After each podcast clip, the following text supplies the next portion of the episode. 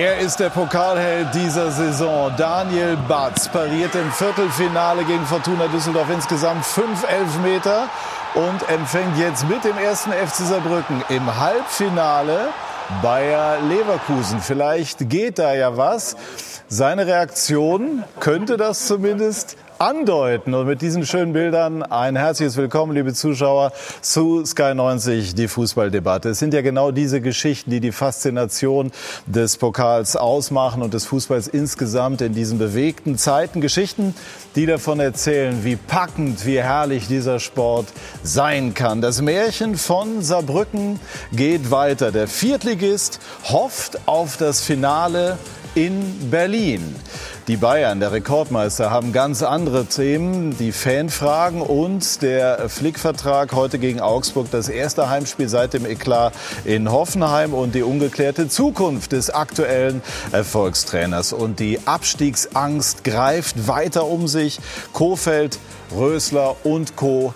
unter Druck. Ziemlich entspannt hat das Ganze aber beobachtet der Grand Seigneur in unserer Runde, die ich Ihnen jetzt vorstellen darf. Friedhelm Funkel war bis zum 29. Januar Trainer von Fortuna Düsseldorf und wurde Pokalsieger 1985. Halbfinale damals gegen den ersten FC Saarbrücken. Hallo. Daniel Batz, berühmt geworden über Nacht, brachte die Fortuna mit fünf gehaltenen Elfmetern zur Verzweiflung und sagt bescheiden, mir sind da ein paar Bälle in die Hände geflogen.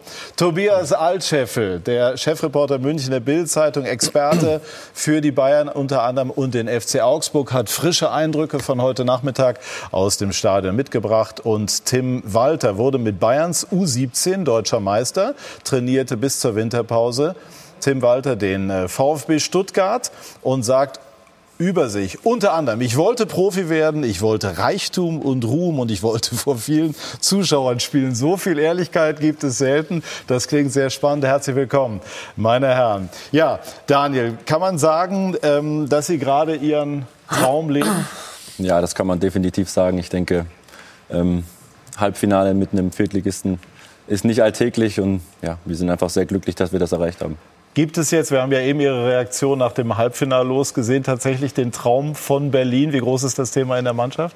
Ja, da, wir haben schon am Anfang, als wir die ersten Runden überstanden haben, Witze drüber gemacht. Ähm, jetzt ist der Traum nur noch einen Schritt entfernt und jetzt wollen wir natürlich auch ins Finale. Und wie schwer ist jetzt die Konzentration auf den Alltag? Sie wollen mit dem ersten FC Saarbrücken einen Traditionsverein zurück in die dritte Liga. Gestern gab es eine Niederlage.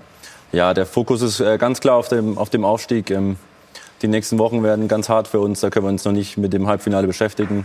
Wir müssen gucken, dass wir in der Liga marschieren und das ist einfach unser klarer Fokus. Ja, schön, dass Sie bei uns sind. Ein Bundesligaspiel haben Sie für den Sportclub Freiburg bestritten. Wollen wir nachher noch näher drauf eingehen. Friedhelm, wie emotional sind Sie noch bei Fortuna Düsseldorf?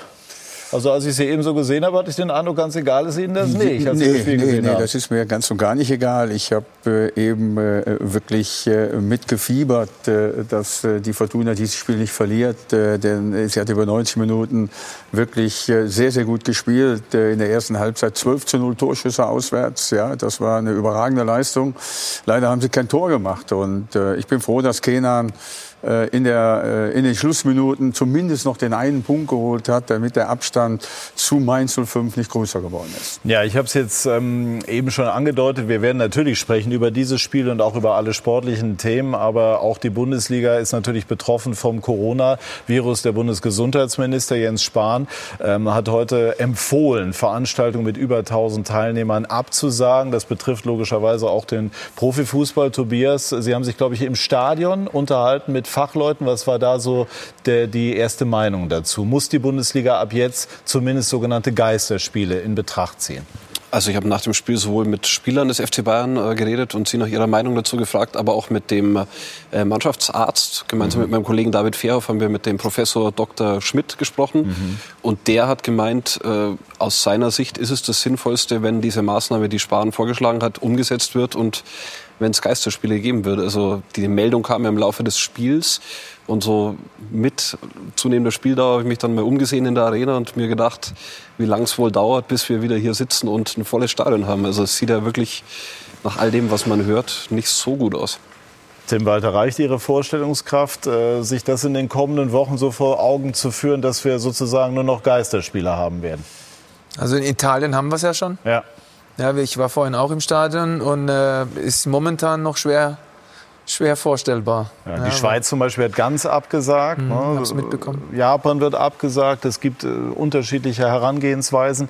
Äh, zum Teil Geisterspiele, zum Teil ganz Absagen. Jetzt ist natürlich die Frage, was ist zum Beispiel morgen in Stuttgart? Ne? Spielen gegen Bielefeld. Also Stand jetzt, so wie wir gehört haben, wir haben mit dem Verein gesprochen, geht man davon aus, dass gespielt wird, auch mit Publikum. Gleiches gilt für Dienstag Leipzig, Champions League. Auch. Man geht davon aus, dass mit Publikum äh, gespielt werden kann. Aber alle Szenarien werden natürlich durchgegangen. Wie groß ist das Thema Coronavirus beim ersten FC Saarbrücken in der Kabine? Das ist noch gar nicht so äh, prägend bei uns in der Kabine. Ich denke, das ist in der Gesellschaft gerade ein sehr, sehr großes Thema. Und ähm, ich denke, da muss, müssen andere Leute darüber entscheiden. Ja. Friedhelm, wie, wie schätzen Sie das ein? Ja, ich glaube, äh, also ich bin weit davon entfernt, äh, in Hysterie zu verfallen. Aber wenn das Gesundheitsministerium äh, den Vorschlag macht, eben unter Ausschuss der Öffentlichkeit zu spielen, dann sollten man zumindest das, was wir jetzt auch machen, darüber diskutieren mhm. und das nicht völlig ablehnen. Das ist eine sehr, sehr schwere Entscheidung. Mhm. Ne? Und äh, wie sie jetzt im Einzelnen getroffen wird, ob das äh, die Regionalverbände oder die Landesverbände oder die einzelnen Bundesländer entscheiden, äh, äh, das muss man einfach abwarten. Aber unterschätzen sollte man das auch nicht. Ja, die Frage, Frage ist natürlich, nehmen wir an, der nächste Spieltag würde unter Ausschluss der Öffentlichkeit stattfinden. Dortmund gegen Schalke, eigentlich ausverkauftes Stadion. Diese 80.000 Menschen, die wollen das Spiel irgendwo sehen, die werden sich irgendwo verabreden ist eh schon aufgeheizte Stimmung. Im Stadion kann man vielleicht durch Polizei noch ein bisschen kontrollieren oder durch Ordner. Und wenn die dann in der Innenstadt aufeinandertreffen, Weiß auf der anderen Seite muss man natürlich sagen, Gesundheit geht vor. Es geht natürlich. ja im Moment in diesem Stadium, wenn man die Fachleute richtig interpretiert, nur darum, das Ganze zu verlangsamen. Und, und das ist in dieser Phase äh, am ehesten möglich, soweit ich das jetzt äh, verfolgt habe. Wir haben mal nachgefragt bei Rufen Schröder in Mainz. Seine Einschätzung dazu. Themenwechsel, weg vom Sportlichen hin zu dem, was derzeit in aller Munde kann man nicht sagen, aber großes Thema ist Corona. Äh, es gibt die Empfehlung vom Gesundheitsminister Jens Spahn, Veranstaltungen mit über 1000 Leuten auszusetzen. Ist das äh, etwas, mit dem sich dann die Bundesliga und jetzt auch Mainz 05 äh, auseinandersetzen muss? Definitiv. Ich meine, das haben wir gesagt. Wir werden alle dazu beitragen, dass wir einfach äh, ja, genau die Dinge auch ansprechen, dass man sagt, wenn es da eine Gefahr besteht und wir ge geschlossen irgendwo die Dinge bewerten können, dass es besser wäre, nicht mit mehr als 1000 Zuschauern einfach ähm, dann auch ohne Zuschauer eventuell zu spielen. Dann werden wir das gemeinschaftlich tragen. Wir möchten natürlich mit Zuschauern spielen, keine Frage. Der Fußball lebt von mit Publikum. Trotz allem, wenn wir uns dann entschließen, gesamtheitlich wie auch in anderen Ländern, das auch dementsprechend so ernst zu nehmen und es wirklich auch von, vom Bundesheitsministerium sagen, dass wir halt ohne spielen sollen, dann würden wir uns auch mit beteiligen. Aber es ist eine Gemeinschaftssituation. Aktuell gab es das noch nicht. Die DFL hält uns immer auf dem neuesten Stand, sind auch tagtäglich auch im Austausch. Also denkbar, ja. Haben Sie mal eine Idee, wie das jetzt in den kommenden Tagen vonstatten gehen könnte? Gibt es eine Telefon Telefonkonferenz mit der DFL, den Kollegen? Wir haben ja im Endeffekt auch vor dem Spiel, also heute gab es ja auch eine, eine Mitteilung von der DFL, äh, dementsprechend, dass man das auch berücksichtigt. Natürlich aber auch die Maßnahme, dass bis äh, Mitte, Mitte Mai auch die Saison auch zu Ende gespielt werden muss. Das heißt also, man wird wahrscheinlich auch nicht aussetzen. Heißt aber auch, dass was angekündigt worden ist. Vielleicht haben wir heute Abend schon oder vielleicht sogar morgen auch schon eine Mitteilung, wie es halt weitergeht. Aber es ist klar, dass, dass alle Verantwortlichen auch von jedem einzelnen Verein mit der DFL im Austausch stehen um dahingehend die richtigen Entscheidungen auch zu treffen. Vielen Dank. Die DFL hat sich ja dazu geäußert, das klang eben im Gespräch schon äh, an. Ich lese das jetzt äh, einfach mal kurz vor. Mit Blick auf die aktuellen Entwicklungen im Zusammenhang mit dem Coronavirus erklärt DFL-Geschäftsführer Christian Seifer, das Coronavirus bringt die gesamte Gesellschaft und damit auch den Fußball in eine schwierige Situation. Selbstverständlich gilt der Gesundheit der Bevölkerung, damit auch aller Fußballfans oberste Priorität. Dabei muss es das Ziel sein, in unterschiedlichen Lebensbereichen den jeweils angemessenen Weg zu finden zwischen berechtigter Vorsorge und übertriebener Vorsicht. Selbstverständlich Selbstverständlich werden sich die Clubs der Bundesliga, zweiten Liga mit den zuständigen Behörden abstimmen. Gleichzeitig steht es außer Frage, dass die Saison wie vorgesehen bis Mitte Mai zu Ende gespielt werden muss, um Auf- und Absteiger sowie die Teilnehmer für die internationalen Wettbewerbe zu ermitteln. Nur so erhalten die Clubs und die DFL trotz schwieriger Umstände für die kommende Spielzeit Planungssicherheit. Das DFL-Präsidium wird sich hierzu kurzfristig erneut austauschen und zeitnah ein Treffen der Clubs ansetzen. Aus Trainersicht Sicht, inwieweit würden Geisterspiele ähm, das sportliche Geschehen beeinträchtigen? Mit Sicherheit eine Menge. Ja, weil äh, wenn du Vereine hast, äh, die von ihren Zuschauern leben und du hast dann ein Heimspiel und äh, du hast den, den Nimbus der, der Heimmacht dann nicht mehr und du hast deine Zuschauer nicht im Rücken, dann ist es schon extrem schwierig, dann äh, da zu agieren. Ja, und, grundsätz und grundsätzlich wird sich ja auch äh, das Thema ähm, fortsetzen, werden wir gleich noch vertiefen. Jetzt höre ich aber, dass wir Achim Bayer-Lorzer von Mainz 05 am Mikrofon haben und deswegen wollen wir ihn natürlich auch nicht länger warten lassen. Bitte schön.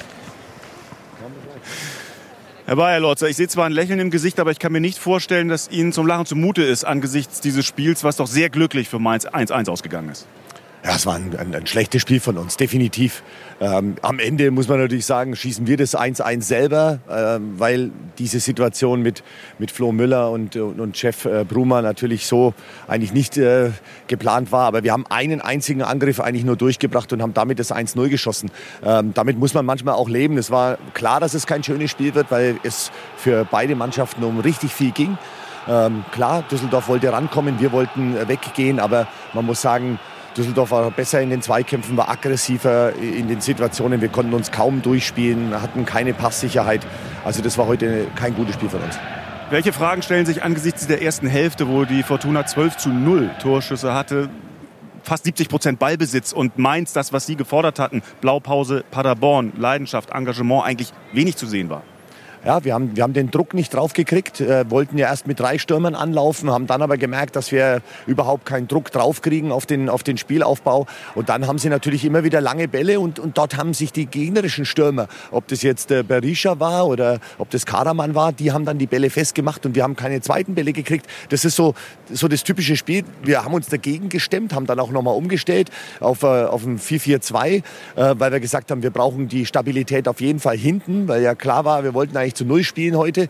Ähm, aber so war man natürlich nicht zufrieden. Das haben wir nicht gut gemacht heute. Kurzer Ausblick, der so ein bisschen schwammig ist. Es geht um das Thema Corona. Können Sie sich vorstellen, dass so ein Spiel dann auch, so wie es der Gesundheitsminister im Übrigen empfohlen hat, heute unter Ausschuss der Öffentlichkeit stattfindet? Ja, in den heutigen Zeiten, glaube ich, kann man sich alles vorstellen. Wenn man jetzt äh, sieht, dass Italien, äh, ganz Norditalien abgesperrt hat und, und, und in Quarantäne setzt. Äh, ich habe jetzt auch ge gelesen, dass Herzog äh, in Israel in Quarantäne ist 14 Tage.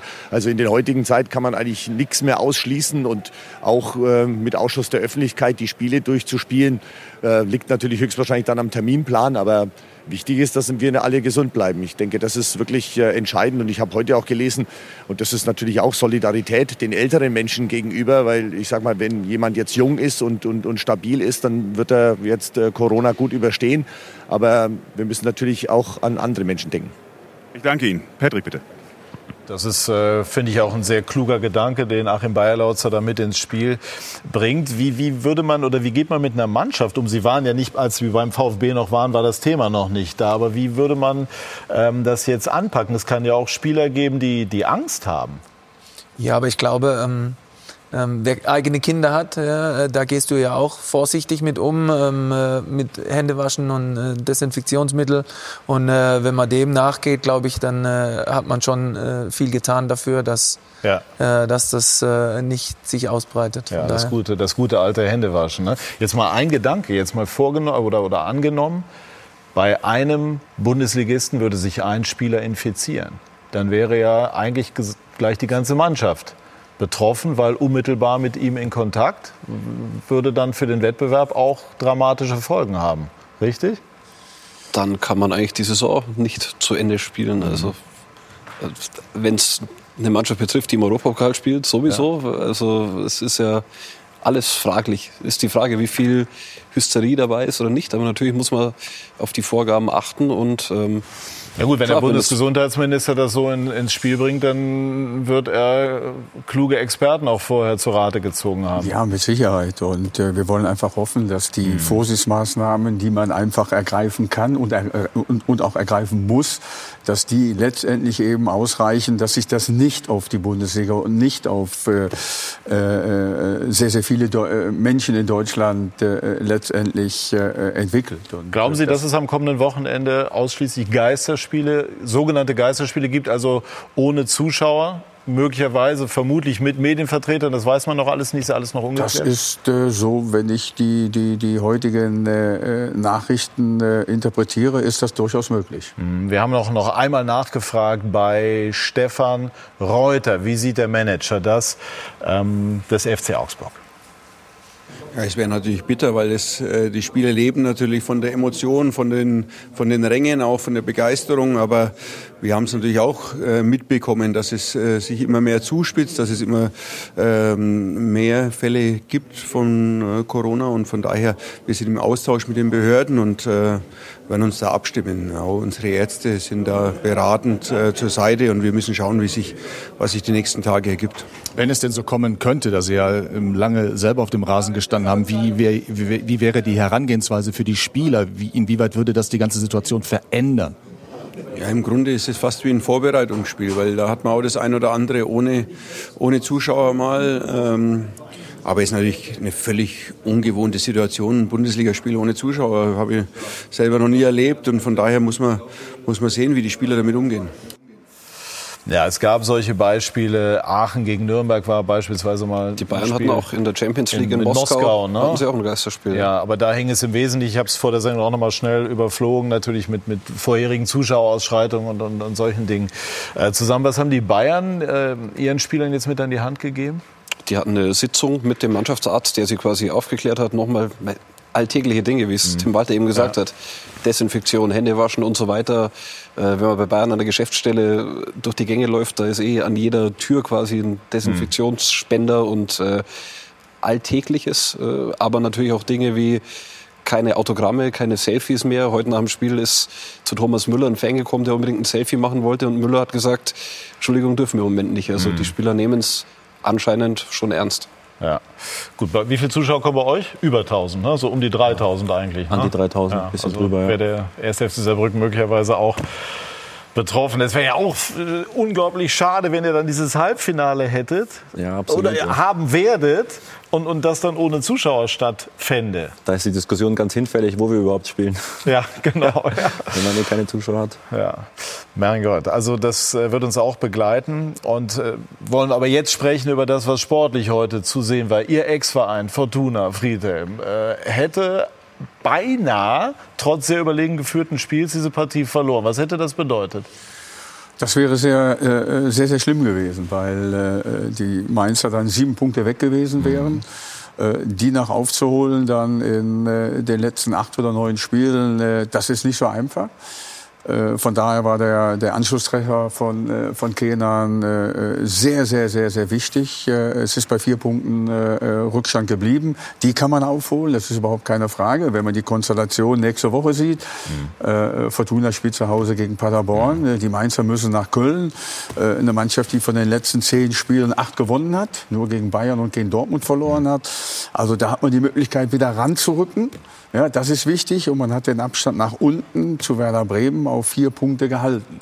Also das war äh, nicht nur ein verdienter Punktgewinn, sondern äh, das war auch wichtig für die letzten äh, acht oder neun Spiele. Was hat sich denn verändert, seitdem Uwe Rösler von Ihnen übernommen hat oder vielleicht sogar verbessert? Ja, es hat sich einiges verändert und es hat sich, äh, äh, es hat sich auch einiges verbessert. Äh, das äh, muss man ganz klar, äh, ganz klar sagen. Er hat drei Spieler dazu bekommen, die ich in der Hinserie nicht gehabt habe. Drei Spieler, die ganz, ganz wichtig sind. Mit äh, Kevin Stöger, mit Berisha, der am, am 19. Spieltag gekommen ist, und mit Kenan Karaman, mhm. ja, der seit, seit Oktober, glaube ich, nicht mehr gespielt hat, weil er eine wirklich lebensbedrohliche Lungenentzündung mhm. gehabt hat. Und allein die diese drei Spieler äh, geben der Mannschaft natürlich äh, äh, sehr, sehr viel Selbstbewusstsein, sehr, sehr viel Vertrauen. Sie sind ballsicher, sie sind sehr, sehr laufstark. Und das ist jetzt schon durch diese drei eine Mannschaft, die gerade nach vorne hin besser spielt. Und das ist ganz, ganz wichtig für die Fortuna. Und ich glaube, dass das letztendlich auch entscheidend sein kann, um in der Liga zu bleiben. Steht denn, Tim Walter, der Fortuna dieser etwas offensiver gedachte Spielgedanke von Rösler ganz gut. Friedhelm könnte mir aus jetzt der, ins Kreuz Aus der Ferne zu, zu, betrachten, das Ganze ist natürlich schwierig. Ich äh, habe die Spiele von, von Friedhelm nicht so betrachtet oder ähm, habe nicht so verfolgt, wie, wie ich es jetzt heute zum Beispiel getan habe. Ähm, äh, grundsätzlich ähm, offensiven Fußballspiel anzugehen, ähm, denke ich, bringt, bringt allen was. Ja, weil ähm, die Emotionen, der Fußball lebt davon, Tore zu erzielen. Ja, das ist auch mein Credo. Und von daher ist es immer sehr angenehm, wenn der Zuschauer auch äh, die Möglichkeit hat, Tore zu erleben. Äh, ich denke, dass sie es gut machen. Also gerade heute haben sie es äh, wirklich sehr gut gemacht. Und äh, von daher hätten sie heute auch als Sieger vom, vom Platz gehen können und hätten es auch verdient gehabt. Waren Sie überrascht, dass Ruven Hennings nicht von Beginn an spielt, der ja unter Ihrer Regie in der Hinserie absoluter Top-Torjäger war?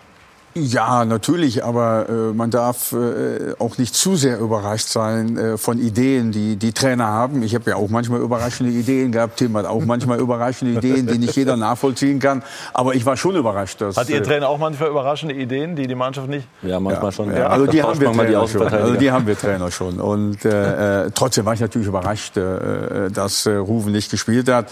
Er ist ja dann hinterher noch reingekommen. Und ich bin davon überzeugt, dass er in den nächsten Wochen viel äh, wieder spielen wird äh, weil die Fortuna braucht Rufen und ja. äh, braucht vor allen Dingen die Tore. Seine Tore, ja, ganz klar. So, jetzt wollen wir mal nachfragen bei Uwe Rösler. Er ist äh, zum Interview bereit bei Martin Groß. Bitte schön. Uwe Rösler, 1 zu 1 hier in Mainz. Freude oder Frust? Äh, große Freude über die Reaktion, die wir gezeigt haben nach dem Saarbrückner Spiel. Äh, bisschen enttäuscht, dass wir hier nicht gewonnen haben, weil wir, wenn du 19 zu 3 Torschüsse hast, 58 Prozent Ballbesitz, drei Kilometer mehr gelaufen, äh, hast nur drei Torschüsse zugelassen in Mainz. Das ist, das ist sensationell. Schade, dass wir uns da nicht belohnt haben. Nichtsdestotrotz steht für Sie eher oben drüber. Die Mannschaft hat eine Top-Reaktion auf das gezeigt, was zuletzt in Liga und Pokal los gewesen ist. Ich weiß nicht, wieso die Liga mit reinziehen. Also wenn sie äh, das, das, das Hertha-Spiel haben wir die erste äh, Halbzeit sehr, sehr gut gespielt. So, man kann nicht alles man muss schon, man muss schon unterscheiden können. Ne? Das Saarbrückenspiel, das war schlecht, das wissen wir. Da haben wir heute eine sehr gute Reaktion darauf gezeigt. Es war draußen, sagen wir mal, ein bisschen lauterer Abstiegskampf, hatte ich so das Gefühl. Was war los? Gelbe Karte, ein paar Diskussionen mit dem Schiedsrichter gehabt? Nee, also das ist, also wir fühlen, es, das fühlt sich so an. Also wir haben jetzt drei Tore nicht, nicht bekommen. Wir, war, wir haben heute wieder ein Tor ähm, gegen uns bekommen. Äh, wenn dann mal Situationen sind, die vielleicht äh, nicht hundertprozentig sind, dann habe ich eigentlich das Gefühl, dass das bei uns halt sehr selten auf dem Monitor dann geschaut wird nochmal. So, das ist gefühlt so, vielleicht habe ich da auch, bin ich da auch vielleicht falsch, das weiß ich nicht, aber äh, im Endeffekt, ähm, ähm, ja, im, Ende, im Endeffekt, wir haben da noch den Ausgleich gemacht und das war, das ist nicht normal in der, in der 85. Minute nach so einem Nackenschlag wieder zurückzukommen und äh, der Gegner hat sich heute nach uns gerichtet in der Startaufstellung. Dann haben sie dreimal System gewechselt und das ist ein Kompliment, was ich an meine Spieler weitergeben will. Das war fantastisch. Jetzt äh, haben Sie schon Kaffee in der Hand. Das ist eine wunderbare Überleitung für mich. Ja, weil Friedhelm Funkel im Studio ist und ich weiß, dass Sie sich zum Kaffee verabredet haben. Findet das denn nun äh, noch in der Saison statt oder lassen Sie sich das Zeitfenster für später, wenn dann alles geklärt ist? Müssen Sie das unbedingt wissen? Ich würde es gerne. Ich muss es nicht. Ja, das ist doch der Friedel und ich. Wir haben eine, wir haben einen sehr guten, sehr guten Draht. Ich habe ein super Gespräch gehabt die Woche mit ihm. Ähm, ich glaube, wir sind noch menschlich und äh, sind auf einer Wellenlänge. Und auf, na klar wird sich die Zeit geben, aber das ist jetzt kein PR-Stand. So, das ist zwischen zwei Fußballtrainern, die sich gerne mal austauschen, wo auch eine gewisse Wellenlänge besteht. Und äh, das ist aber kein PR-Stand und dann sollte man dann auch zwischen uns lassen. Unbedingt. Danke, dass Sie darauf geantwortet haben und einen schönen Abend. Danke. Danke. Wie war denn das Gespräch, Friedhelm? Sie sind ja jetzt in einer etwas entspannteren Situation. Sie können ja ein bisschen plaudern und erzählen. Äh, nein, Uwe, Uwe hat es schon richtig gesagt. Äh, wir haben die Woche mal miteinander telefoniert und äh, wir sehen viele Dinge eben auch äh, äh, relativ gleich. Und ich habe ihm alles Gute gewünscht äh, für die nächsten Wochen. Ich äh, wünsche ihm und vor allen Dingen auch der Fortuna, der Mannschaft vor allen Dingen natürlich alles Gute. Und wir werden uns irgendwann mal verabreden und dann werden wir beide mal ein Bier trinken gehen zusammen oder vielleicht auch mal was Aber essen. Bier. Also eben ja. war es ja noch beim Kaffee, dann jetzt schon ein Bier, dann ja, klingt ja noch gemütlicher. Ja, Bier oder Kaffee ist ja jetzt ja. letztendlich auch egal. Aber das werden wir irgendwann mal machen. Äh, wir haben noch keinen festen Termin und äh, wenn wir es dann gemacht haben, dann werden wir es auch bekannt geben. Ja, genau, das ist dann äh, äh, Breaking News. Ne? Funkel und Rösler gehen Kaffee trinken. Aber Breaking News war, dass der erste FC Saarbrücken im Viertelfinale, und jetzt schauen wir noch mal auf die Elfmeter noch mal in aller Ruhe, gegen eben diese Fortuna gewonnen hat. Daniel, wie oft haben Sie sich seitdem die Elfmeter noch mal angeschaut? Einer ja im Spiel und dann äh, von Hennings und dann später die vier im Elfmeterschießen. Ja, durch Social Media kriegt man das immer wieder, denke ich, mit, weil das dann in Dauerschleife irgendwo läuft. Und hab's dann schon ein paar Mal gesehen, ja. Ja. Und ist das Handy explodiert danach?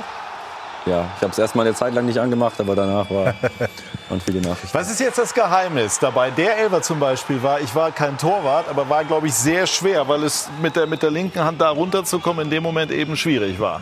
Das Geheimnis ist, die richtige Ecke zu haben und Glück zu haben, dass er dahin schießt. Und, wie, wie, und äh, wie klappt das mit der richtigen Ecke? Zettel ist eins, Intuition das andere? Ja, viel Intuition. Man beobachtet den Schützen, guckt, wie er... Versuchst du Augenkontakt aufzunehmen? Ja, ich denke, je höher man kommt, desto mehr versuchen die einen auch ein bisschen auszutricksen, gucken in die andere Ecke, schießen woanders hin. Und man guckt auf den Anlauf, ähm, man beobachtet das Spiel vorher ein bisschen, wie gibt es sich, hat er viele erfolgreiche Aktionen und dann guckt, wie er anläuft, guckt auf die Hüftstellung auf den Fuß und dann geht man einfach. Und wenn man Glück hat, schießt er dahin. Ja. Haben Sie ein Gespür dafür entwickelt, welcher Schütze wackeln könnte? Ja, vor dem letzten, also vor dem Entscheidenden, wo es dann klar war, habe ich gedacht, der hat das Tor gemacht und hat uns in die Verlängerung geschickt und den hole ich raus. Den hole ich jetzt so. War so meine, mein Gefühl und dann kam es zum Glück auch so. Gab es danach Kontakt auch mit Fortuna? Ja, also ich, Flo Kassmeier hat, mir, mhm. hat ja dann auch, auch noch gewartet. Ähm, fand ich eine super Geste von ihm. Und danach hatten wir noch kurz, ganz kurz Kontakt und haben, haben ihm alles Gute gewünscht, er mir. Und Sie haben ein Spiel in der Bundesliga bestritten für den Sportclub Freiburg unter Trainer Christian Streich. Lebt der Traum von der Bundesliga noch? Ja, ich bin 29, ähm, ja, bin realistisch genug, aber natürlich ähm, Träume ja. sollte man nie aufgeben. Bundesliga ist immer noch ein Traum. Wer weiß, was die Zukunft noch bringt. Warum hat es damals nicht gereicht für mehr Bundesligaspiele? Das ist eine gute Frage, ja. Ähm, ich denke, ich hatte einfach eine sehr, sehr gute Konkurrenz auch vor mir. Da muss man ehrlich sein, wenn, wenn man Olli Baumann sieht, der hat, glaube über 300 Bundesligaspiele auf ähm, konstant hohem Niveau. Dann Alex Schwolo, Roman Böcki, da muss ich mich, glaube ich, nicht ganz schämen, an denen nicht vorbeigekommen zu sein. Wir haben mal Ihren früheren Trainer, Christian Streich. Haben wir die Bilder aus Dortmund nochmal? Sind die Erinnerungen immer noch präsent? Ja, sowas vergisst man auf keinen Fall. Ähm, war ein tolles Erlebnis vor 80.000, ja. Aber noch getoppt durch das, was jetzt passiert ist? Ja. ja. Friseur haben Sie auch gewechselt. ja, definitiv, ja. Aber hier gut gehalten. Ja, und wir haben, wie gesagt, wir haben Ihren früheren Trainer, wir haben Christian Streich, da war das Gegentor, mal gefragt, wie Sie sich damals beim Sportclub präsentiert haben. Super, war guter Torwart, total guter Typ, äh, total angenehm und, äh, und einfach mit Qualität. Ich hoffe jetzt einfach, dass er aufsteigt in die dritte Liga, weil er mindestens dahin gehört, und, und hofft, dass er irgendwann auch in die zweite Liga spielen wird. Äh, das hat er verdient und ist einfach ein guter Tor. Und jetzt hat er einfach was Außergewöhnliches erlebt die Woche und das freut mich total für ihn. Wie war Christian Streich? Ja, ich habe wahnsinnig viel gelernt von ihm und vielen Dank für die netten Worte. ähm, hört man gerne. War eine tolle Zeit unter ihm. Ja, war er streng? Fordernd, aber ich denke, das gehört im Profifußball einfach dazu. Ähm, ich denke, er leistet hervorragende Arbeit ähm, Jahr für Jahr in Freiburg und war man dankbar, dass man unter ihm sein darf. Ganz kurz, wir haben wunderbare Bilder, ich glaube ähm, aus den 80er Jahren. Ne? Friedhelm, 1985, Friedhelm war ja damals mit dabei.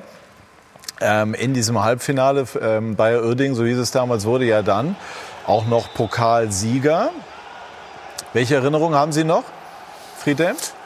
Ja, ich habe natürlich gute Erinnerungen. Das war, äh, das war ein ganz, ganz schweres Los äh, äh, in Saarbrücken, äh, dann im Halbfinale und bin mal gespannt, wer das Tor gemacht hat hier von uns. Dann muss ich gerade gucken. Ich glaube, Wayne Thomas war das. Nee, Norbert Brinkmann. Norbert der, Brinkmann, der, der, war, der, hat in seiner ganzen Karriere hat er der zwei war Außenverteidiger, Tore ne? Der war Innenverteidiger. Ja. Also damals hieß es noch Vorstopper. Ja. Der hat in seiner ganzen Karriere zwei Tore gemacht, aber das war natürlich sehr, sehr wichtig. genau, und dann ging es nach Berlin. Das erste Finale damals in Berlin. Und Bayer Uerdingen schlug dann die Bayern mit 2 zu 1. Und Wolfgang Schäfer wurde zum Pokalhelden und schlief mit dem Pokal im Bett. So ist es jedenfalls überliefert. Also das habt ihr alles noch vor euch. Sehr, sehr schöne Bilder. Und wir wollen ähm, gleich sprechen in unserer Runde über Die Bayern, die heute gegen den FC Augsburg gespielt haben. Tim Walter unter anderem war im Stadion, Tobias war auch im Stadion. Thomas Müller hat mal wieder zugeschlagen und dann äh, wollen wir uns darüber unterhalten, wann die Bayern dann jetzt endlich mit Hansi Flick den Vertrag verlängern. Das und viel mehr gleich bei SK90, die Fußballdebatte.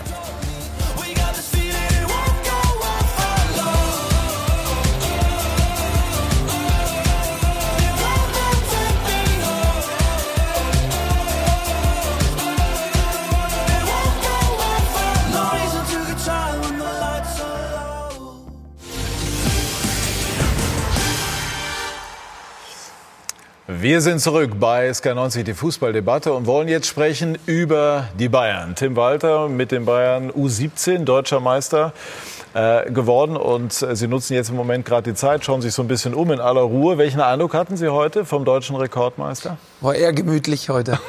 ja, also wenn man die, die Wochen zuvor gesehen hat, wie, wie sie da agiert haben, mit welcher Leidenschaft, mit, mit welchem Enthusiasmus, mit welcher, ja, mit welcher Intensität sie im Spiel waren, hat man dann eher heute den Eindruck gehabt, dass sie sehr, sehr müde waren. Aber äh, sie haben es Gott sei Dank aufgrund ihrer Qualität dann in der zweiten Halbzeit noch mal geschafft, ein bisschen hochzufahren, hatten dann auch Glück und Manu im Tor. Von daher ähm, äh, haben sie dann letztendlich schon verdient gewonnen. Aber es war heute äh, ein, ein, Sieg im, im Schongang eher. War das so ein klassischer Bayern-Sieg äh, aus früherer Manier sozusagen? Also ja, man, man springt so hoch, wie man muss?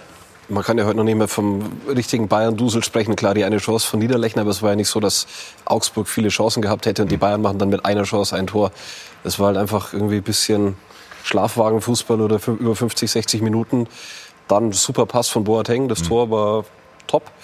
Dann Manuel Neuer, wie es der Tim Walter gesagt hat. Und ja, es waren nicht die Glanz-Bayern oder nicht die Champions League-Bayern, die wir jetzt vielleicht kennen aus ja. den letzten Wochen. Gut, also lasst Bilder sprechen, habe ich mal gelernt und das wollen wir jetzt auch beherzigen. Also für diejenigen, die das nicht gesehen haben, fasst Toni Tomic diese Partie zusammen. Siege dieser Art fallen unter die Kategorie Arbeitssiege. Ein 2 zu 0 gegen Augsburg nach der schwächsten ersten Hälfte der Saison, aber nach der Pause rechtzeitig auf Betriebstemperatur und in der 53. Minute mit dem Führungstor reingemüllert nach Traumpass von Jerome Boateng. Mit dem ersten Torschuss aufs Gehäuse trifft der FC Bayern für Thomas Müller Saisontor Nummer 6. Chancen danach gab es zum 2 zu 0, aber sie ließen Augsburg am Leben und in der 81. Minute dann die ultimative Ausgleichschance. Niederlechner scheitert an Neuer, scheitert im Nachschuss. Augsburg warf alles nach vorne, traf sogar aber per Abseits und dann kam der K.O. 91. Goretzka und Gnabry packen auf engstem Raum den Zauberstab aus. Leon Goretzka trifft zum 2 zu 0 Endstand und damit steht Bayern jetzt vier Punkte vor dem ersten Verfolger in der Tabelle. Die erste Halbzeit war enttäuschend, das war nicht gut, da waren wir schwach, da haben wir zu langsam gespielt, waren wir ja, mental und körperlich zu träge, würde ich sagen. In der zweiten Halbzeit haben wir gut begonnen, sind dann auch, denke ich, verdient in Führung gegangen, hätten danach nachlegen müssen, killen müssen, so wie wir das in den letzten Wochen gemacht haben. Das hat uns heute gefehlt und deswegen mussten wir hinten raus nochmal zittern. Man hat gesehen, dass wir etwas müde waren. Und, äh, aber trotzdem muss man einfach auch sagen, Augsburg hat es gut gemacht und zweite Halbzeit war, glaube ich, mehr als verdient. Wir haben einige Chancen liegen lassen. Wir hätten früher normalerweise den Sack zumachen müssen. Das haben wir nicht gemacht. Deswegen ist natürlich auch klar, wenn man, wenn man dann immer nach zum zweiten und zweiten Tor dann, dann drückt, dass halt auch irgendwann mal einer durchgeht. Und das haben, ja, muss man sagen, können wir uns bei Manu bedanken, dass er den Ball gehalten hat. Ist Manuel Neuer das Vorbild für alle Torhüter in Deutschland? Ich denke nicht nur in Deutschland. Also Manuel Neuer hat, bringt unfassbare Leistungen. Er ist über Jahre hinweg und hat das Spiel noch mal auf ein ganz anderes Level gehoben. Hatten Sie mal Kontakt zu ihm irgendwann? Nein. Nee. Aber das wäre schon was, ne? Beim etwaigen Finale, wobei Bayer Leverkusen natürlich schon ein Brett ist, das ist ja auch keine Frage. Aber der Traum ist ja erlaubt, dann Manuel Neuer gegenüberzustehen sozusagen. Ja, die müssen erst mal Frankfurt schlagen, aber natürlich wäre das dann schon nochmal ein Erlebnis, ja. Genau, und ihr dann äh, gegen Bayer Leverkusen. Ähm, erfreulich, muss man sagen, selbstkritisch, die Bayern. Das, ist das so ein Trend, der sich in den letzten Wochen immer wieder mal angedeutet hat und auch zeigt, wie leistungsorientiert äh, nach wie vor diese Mannschaft ist, trotz all der Erfolge, die sie hatte?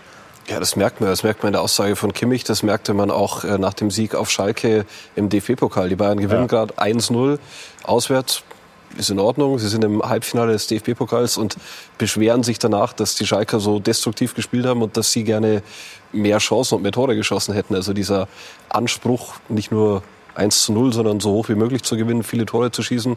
Das Spiel in Hoffenheim bis zu den Fan-Demonstrationen war es ja eine klasse Leistung. Also da war es heute ruhig, ne? Da war es insofern ruhig, dass es jetzt keine Hopp-Plakate gab oder keine ähm, Spielunterbrechung, aber es gab schon sehr viele Spruchbänder in der Südkurve, auch wieder mhm. gegen den DFB mhm. und so weiter, was heute erstaunlich war, ähm, als so eine ganze ja, Plakatwand entstand und verschiedene Plakate in der Südkurve gehisst wurden und wieder gegen den DFB angeschrien wurde, gab es zum ersten auch Mal. Auch gegen die Aktivitäten der Bayern in Katar. Auch gegen die Bayern, auch gegen Karin Sommerlige ja. gab es ein Spruchband. Ähm, da ist von der Haupttribüne und von der Gegengerade eine Reaktion gekommen. Es gab hm. schon äh, klar wahrnehmbare Pfiffe gegen die eigenen Fans und gegen dieses immer protestieren und hin und her. Und ich glaube, da sind viele Zuschauer das Ganze auch leid und sagen, macht eure Streitigkeiten von mir aus unter euch aus, mhm. aber wir wollen jetzt wieder Fußball sehen und wir wollen, wenn wir im Stadion sind, 90 Minuten Fußball und nicht äh, 45 Minuten oder 60 Minuten lang Gesänge gegen den DFB und äh, Plakate gegen den DFB und hin und her. Das war heute aus meiner Sicht erstaunlich und habe ich so noch nicht erlebt zuvor. Ja, ist äh, sehr, sehr vielschichtig. Wir haben in der vergangenen Sendung äh, von allen möglichen Seiten versucht, darüber zu diskutieren. Heute wollen wir, glaube ich, überwiegend beim Sportlichen bleiben, weil jetzt einfach dieses Wochenende auch gezeigt hat, es gab Protest, der ist aber weitgehend in einem vertretbaren Rahmen geblieben. Und ich glaube, deswegen können wir heute dann auch die sportlichen Themen, Corona ist dann wieder ein anderes Thema, ähm, besprechen. Was hat Hansi Flick denn jetzt nun mit den Bayern gemacht?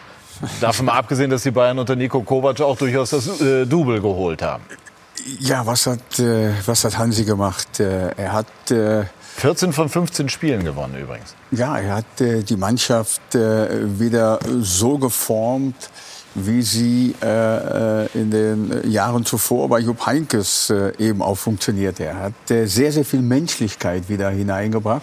Er hat Spieler wieder äh, zu, zu, zu Klasseleistungen geführt, wenn ich nur Thomas Müller sehe, wie, wie, wie, wie er jetzt letztendlich aufgeblüht ist, äh, seitdem Hansi wieder Trainer ist. Äh, Jerome Boateng spielt mhm. in den letzten Wochen wieder äh, überragend gut. Auch das ist ein Verdienst äh, von ihm. Alaba hat er in die Innenverteidigung gesetzt. Davis auf die, auf die linke Seite, auf die linke Außenbahn gesetzt.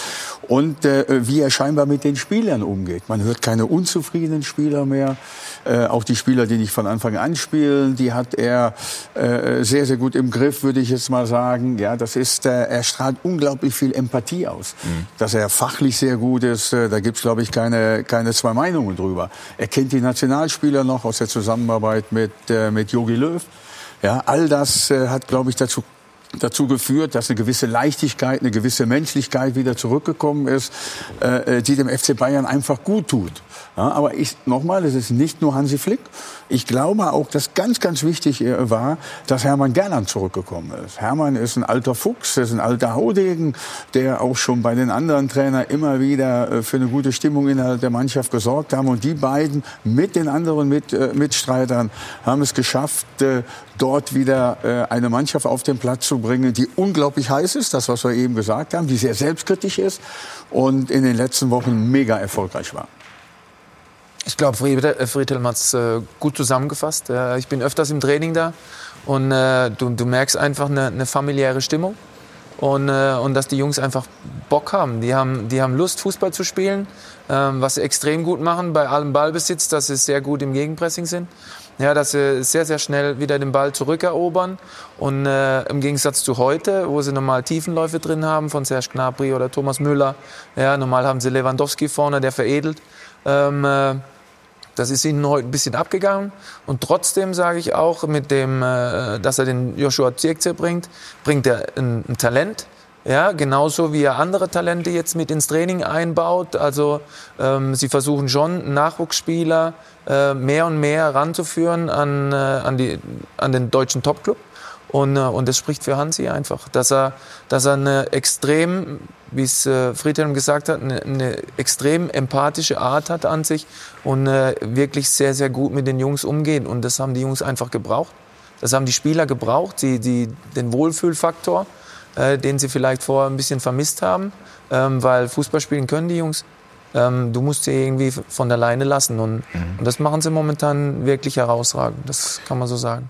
Jetzt ähm, habe ich aber gerade die Information bekommen, äh, dass sich Leon Goretzka in der Mixzone, also da, wo sich die Reporter und die Spieler treffen, ziemlich, äh, ja, man sagt, angefressen geäußert haben soll. Also im Sinne von, er sei eigentlich in sehr, sehr guter Form, aber er bekomme zu wenig Spielanteile. Haben Sie das auch mitbekommen, Tobi? Ein bisschen was im Stadion hat man gehört. Ja. es war natürlich, dass er vor dem Spiel beim FC Chelsea verletzt war, angeschlagen. Da hätte er nur 30 Minuten spielen können, kam dann die letzten Minuten ins Spiel und es läuft.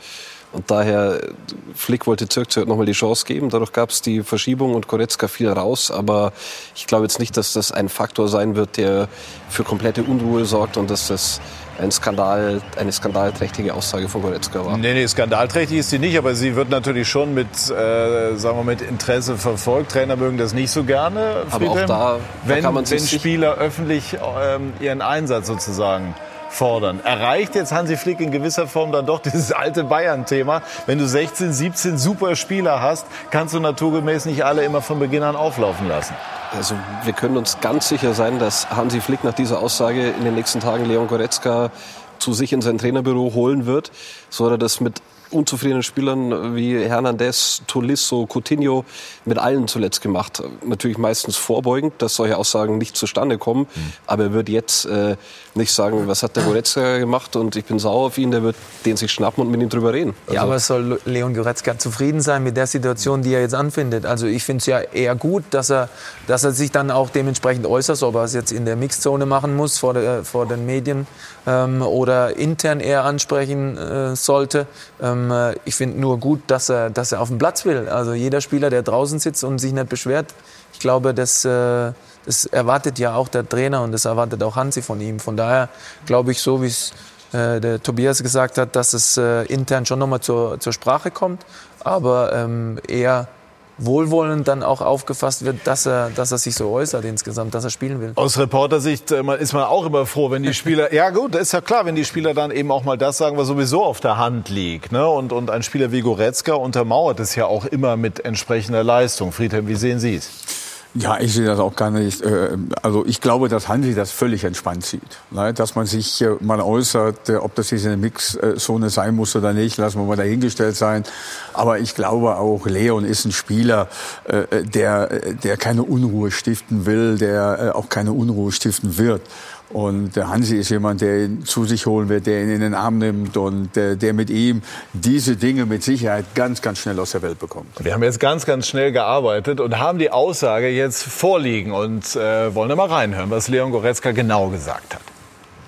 Ja, ich würde das jetzt eigentlich ähm, gar nicht als so schwierig, äh, also habe ich das gar nicht empfunden. Ich fühle mich eigentlich in einer Top-Verfassung aktuell, wenn, also wahrscheinlich sogar die beste Verfassung in meiner bisherigen Laufbahn und ähm, dementsprechend gut fühle ich mich und ähm, bin natürlich nicht glücklich, wenn ich, von, äh, wenn ich nicht von Anfang an spiele und ähm, ja, das wird man dann besprechen müssen und ähm, ja, aber dass ich damit nicht glücklich bin, ich denke, das ähm, kann man offen und ehrlich sagen.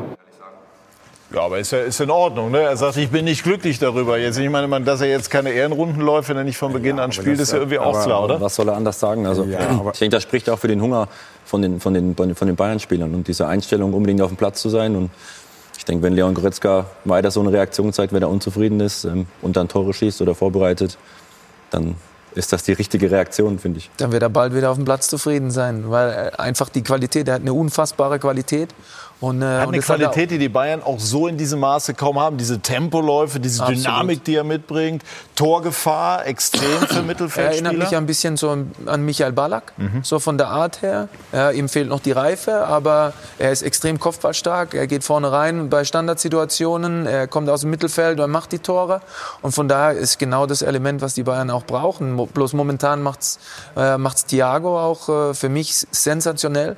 Der Junge ähm, hat akzeptiert, dass er, dass er ähm, Bälle nicht leichtfertig hergibt. Und von daher ähm, äh, spielt er eine super äh, Saison neben, neben Joshua. Und von daher ähm, äh, ist es natürlich auch schwierig zu spielen. Aber Leon hat, äh, und das hat er schon oft unter Beweis gestellt.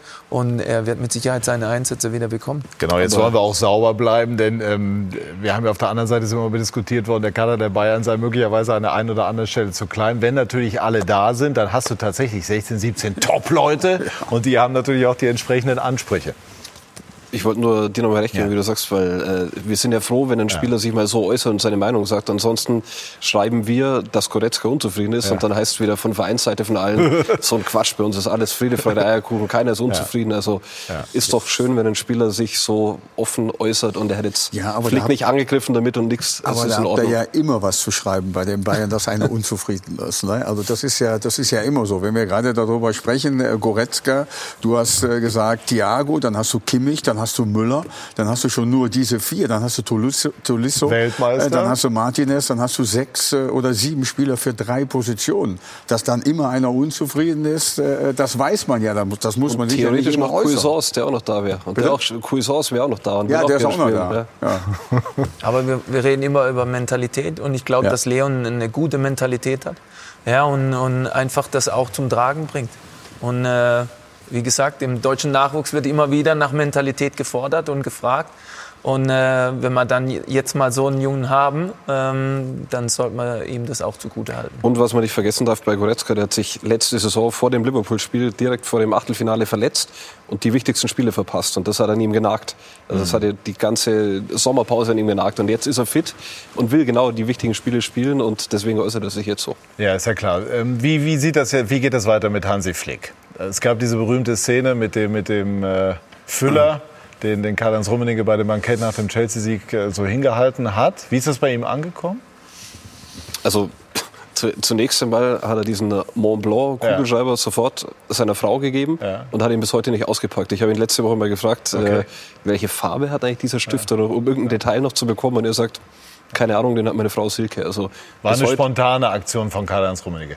Ja, also Flick hatte Geburtstag zuvor, ja. kann man vielleicht erklären. Und dann ging es darum beim Bankett nach dem Spiel, wo wir auch mit dabei waren, dass äh, Hansi Flick ein Geschenk überreicht bekommt. Und klar, Karl-Heinz Rummenigge war dann äh, beseelt von diesem 3 0 Sieg beim FC Chelsea und hat in seiner Rede gleich noch das Vertragsthema angeschnitten und quasi hier mit äh, Stiften unterschreibt man Verträge beim FC Bayern, hat das angesprochen. Aber es ist jetzt nicht so, dass irgendwas schon verhandelt wurde oder das auch mal konkret über den Vertrag von Hansi Flick. Aber warum nicht? Unterschätzen die Bayern möglicherweise die sich stetig verbessernde Marktposition von Hansi Flick? Möglicherweise. Also Flick macht das schon clever, auch mit äh, den Angeboten, die jetzt hier kursieren und das aus der Premier League äh, Clubs ihn wollen. Also Flicks Marktwert steigt im Moment von Tag zu Tag. Und die Bayern wissen ja auch, dass sie aus so einem Satz von Rummenigge eigentlich nicht mehr rauskommen. Also wenn er sowas auf dem Bankett zu ihm sagt, dann werden die mit ihm verlängern.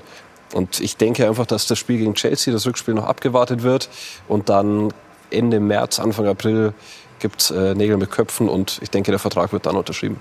Was sagt der erfahrenste Mann in unserer Runde? Ja, ich glaube, es gibt äh, aus meiner Sicht, aus meiner Sicht gar keinen Grund, äh, mit Hansi nicht zu verlängern. Ja, das alle, all das, wo wir eben drüber gesprochen haben, äh, äh, verkörpern wenige Trainer. Ja, dazu ist er noch äh, äh, ein Deutscher, der der deutschen Sprache mächtig ist. Ja, der, äh, Tim hat es eben auch gesagt, äh, äh, der versucht auch junge Spieler aus dem Nachwuchs einzubauen. Das hat es bei Bayern lange nicht mehr gegeben, ja, dass aus dem eigenen Nachwuchs äh, äh, Spieler nach oben geführt äh, werden. Er gibt ihnen Einsatzmöglichkeiten, auch in der Zeit, als Lewandowski gespielt hat. Er ist ja einige Zeit, äh, dann hat, hat, hat er äh, neben Lewandowski äh, gestürmt. Also von daher gibt es eigentlich keinen Grund, äh, äh, mit Hansi nicht zu verlängern.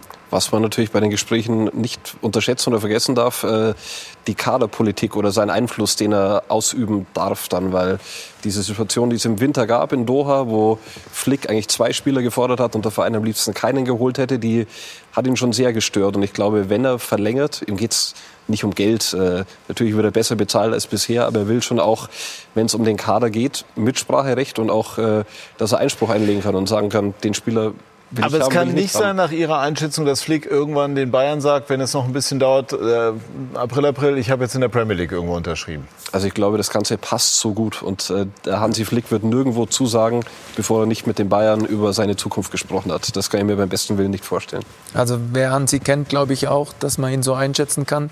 Ähm, ist eine total ehrliche Haut und äh, er, wird, äh, er wird sich das schon zweimal überlegen. Weil momentan, äh, ich glaube, dass er, dass er sehr glücklich ist bei Bayern und von daher denke ich schon, dass er sich das zweimal überlegt. Aber er wird bleiben, glauben Sie? Er will Trainer sein. Er will Trainer sein. Trainer Das von Bayern München. Am liebsten, denke ich schon. Also aus der Ferne betrachtet muss man schon sagen, ähm, äh, alle, alle ähm, äh, Dinge, die momentan ablaufen, sprechen ja für ihn. Von daher glaube ich, dass er, dass er das gerne machen würde beim FC Bayern. Ja. Was imponiert Ihnen an den Bayern, wenn Sie das so aus äh, der Ferne ein bisschen betrachten? Ja, ich denke einfach, der Erfolgshunger von der ganzen Mannschaft, ähm, der jetzt wieder auch erkennbar ist, denke ich in den letzten Wochen Bayern München, die hören nicht auf, die machen immer weiter. Ich nehme das Beispiel Hoffenheim-Spiel. Nach 3, 4-0 haben die trotzdem weitergemacht und waren einfach, einfach gierig auf Erfolg. Und ich denke, wenn man alle drei, vier Tage ähm, Spiele auf dem hohen Niveau hat, dann gehört das einfach dazu, wenn man so erfolgreich ist wie Bayern München. Und ich denke, was gibt es Besseres als Trainer von Bayern München zu sein? Es gibt nicht viele größere Vereine auf der Welt. Kann man jetzt sagen, äh, dass wir es doch wieder mit einem Zweikampf um die deutsche Meisterschaft zu tun haben nach den Ergebnissen dieses Wochenendes? Ja, ich glaube ja. Also ich glaube ja, dass äh, äh, Borussia Dortmund und äh, der FC Bayern äh, die Meisterschaft unter sich ausmachen. Äh, Borussia Mönchengladbach hat noch ein Spiel weniger, aber die Niederlage gestern hat schon wehgetan Ja. gegen, gegen die Borussen. Äh, da hat man drei Punkte äh, vergeben, die man natürlich gerne geholt hätte, um ganz, ganz oben dran zu bleiben. Aber ich glaube, äh, auch die Gladbacher insgesamt äh, haben selber nicht so richtig dran geglaubt, vielleicht deutscher Meister zu werden. Ich glaube, wenn sie einen Champions League Teil, Teilnahme erreichen, dann ist das ein unglaublicher Erfolg für Borussia Mönchengladbach. Und Leipzig hat jetzt in den letzten Wochen ein bisschen geschwächelt. Gestern auch jetzt, äh, Punkte liegen lassen, so gesehen, lassen. Das ne? letzte Heimspiel gegen Leverkusen, äh, gegen Leverkusen Punkte liegen lassen. Also ich glaube, äh, dass es für sie jetzt erstmal gut wäre. Äh, in der kommenden Woche ist es, glaube ich, schon gegen Tottenham. Wenn sie gegen Tottenham spielen, wenn sie da weiterkommen ins, äh, ins Viertelfinale, das wäre ein Riesenerfolg. Und Julian hat es ja gestern auch gesagt, äh, ihr Ziel ist ganz klar, ein Platz äh, unter den ersten Vieren, um nächstes Jahr wieder an der Champions League teilzunehmen. Und auch das wäre dann für ihn und für Leipzig ein Riesenerfolg. Ja, man sieht natürlich jetzt wieder in dieser Phase, die Bayern sind es eben einfach gewohnt, drei Wettbewerbe parallel zu spielen, dort permanent erfolgreich zu sein. Äh, wenn man auch auf die Tabelle schaut, dann stellt man fest, die Bayern haben vier Punkte Vorsprung. Das haben sie sich noch nicht nehmen lassen. Ähm, glauben Sie, dass die Bayern erneut deutscher Meister werden? Ich denke, es wird ähm, wieder spannend mit Borussia Dortmund, ähm, aber am Ende denke ich, dass Bayern sich durchsetzt. Auf der anderen Seite reden wir hier seit Wochen vom Meisterkrimi. Ganz will ich das auch nicht aufgeben. Es gibt ja auch noch das direkte Duell am 5. April, am 4. oder 5. April. April, 4. April in Dortmund. Ähm, Die Meisterschaft, äh, Meisterschaft ist spannend wie noch nie. Bundesliga, äh, wenn man sie die letzten Jahre einfach verfolgt. Ähm, so spannend war es schon lange nicht mehr, dass so viele Mannschaften noch in, äh, in, in den Titelkampf eingreifen können, ähm, äh, ist unfassbar. Und von daher, ähm, ich wünsche mir, dass, dass sie noch länger offen bleibt und äh, das nicht nur ähm, für die Vereine, sondern einfach äh, auch für ganz Fußball Deutschland. Wir sprechen noch gleich ausführlicher über dieses Westduell gestern. Aber die Dortmunder haben das für sich entschieden. Ich war da. Das war ein sehr intensiv geführtes Spiel. Das war gar nicht so sehr von den Künstlern geprägt. Ist das im Moment ähm, die, die Gabe der Dortmunder, doch solche engen Spiele für sich zu entscheiden? Und das auch der Unterschied zur Hinrunde? Ja, ich glaube, Mats Hummels hat es gestern auch gesagt im Interview. Ähm, äh, die, die Kindlichkeit, die sie noch gegen Leverkusen so an den Tag gelegt haben, äh, haben sie in den letzten Wochen einfach abgelegt. Das war so ein Knackpunkt Sie waren sehr, sehr ne? reif. Ja, ähm, äh, und von daher, ich habe das Spiel gestern auch gesehen. Ähm, man muss sagen, die Intensität in dem Spiel ist äh, allgemein ähm, für Mannschaften, äh, die der Marco Rose trainiert, die er in Red Bull auch schon an den Tag gelegt hat. Ja, aber jetzt dann auch Dortmund oder Leverkusen, also ähm, oder auch Leipzig, ähm, die bringen eine enorme Intensität auf den Platz und und das ist momentan äh, das, was gefragt ist und ähm, das haben gestern beide gemacht. Äh, aber ich fand gestern, dass Dortmund sogar noch ein bisschen reifer ist ähm, und ein bisschen weiter ist von der Spielanlage. Und, äh, und das hat man dann auch im Ergebnis gemerkt, weil in der ersten Halbzeit war Gladbach äh, besser. Haaland hat zwar gestern nicht getroffen, er hat immerhin vorbereitet. Aber werden Sie da auch noch mal zum Fan, wenn Sie so einen, so einen jungen Spieler, der da wirklich durch die Decke schießt, sehen? Ja, ist, denke ich, ein äh, überragender Spieler mit wahnsinniger Qualität. Den guckt man gerne zu.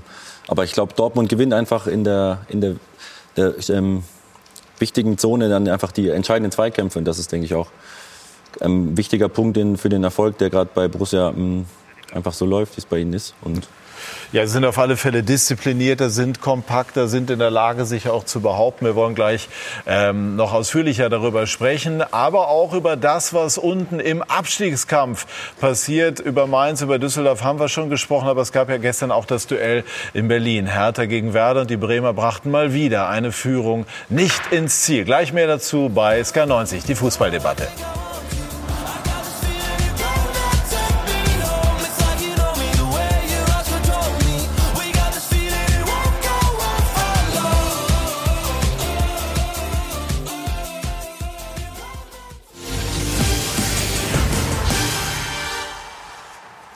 Wir sind zurück bei SK90, die Fußballdebatte und sprechen über den Hit im Westen. Gestern, Borussia Dortmund siegte jetzt in der Bundesliga zum zehnten Mal in Folge gegen Borussia Mönchengladbach. Das war Vinko Bicanic gestern gar nicht so spektakulär, aber von viel Kampf geprägt.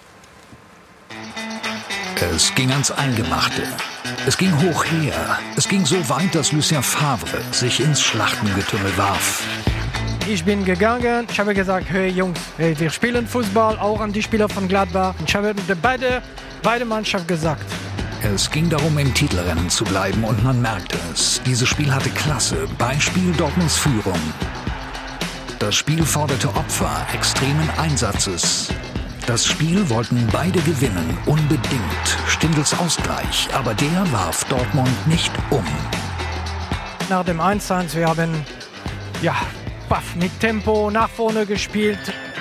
Das war das neue, das verbesserte Dortmund. Wir haben einfach eine andere Herangehensweise. Wir spielen, also wenn ich jetzt sehe heute, das war ein, das war ein Fight, wir haben es angenommen, wir sind in die Zweikämpfe gegangen. Äh, wir haben uns nichts gefallen lassen. Ähm, das hätte vor ein paar Wochen noch anders ausgesehen. Die schwarz-gelbe Borussia gewinnt dieses Spiel, obwohl sie Chancen vergibt, obwohl Haaland nicht trifft. Egal. Jetzt haben wir die richtige Balance aus Künstlern und Arbeitern oder Leuten, die beides können. Mönchengladbach trauert dem Elfmeter nach, den es hätte geben können, vielleicht müssen. Ich habe den Schiri ja gefragt, er sagt, äh, äh, Check completed, hätte er ins Ohr geflüstert bekommen. Das heißt ja, die im Kölner Keller haben gesagt, auf gar keinen Fall Elfmeter. Also Check abgeschlossen. Genau, da wünsche ich mir zumindest, dass der, dass der Schiedsrichter auf dem Feld das entscheiden kann. Check completed habe ich immer nur gehört, aber was sie gecheckt haben, äh, also das haben sie nicht gecheckt. Dortmund checkt aus aus diesem Spiel als erster Bayern-Verfolger. Ja, es war sehr wichtig äh, für die Meisterschaft natürlich hier zu gewinnen. Und Lucien Favre denkt als erstes noch auf dem Platz an das, was besser werden muss und sagt es Sancho, seinem Besten.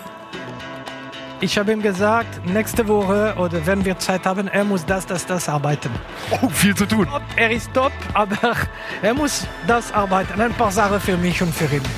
Und während die eine Borussia in Maßen traurig ist, trotzdem werden wir in den letzten Spielen alles dafür tun, um, um wirklich ähm, den besten Platz zu, zu, zu gewinnen. Nimmt die andere Borussia den Sieg mit und viel Selbstvertrauen.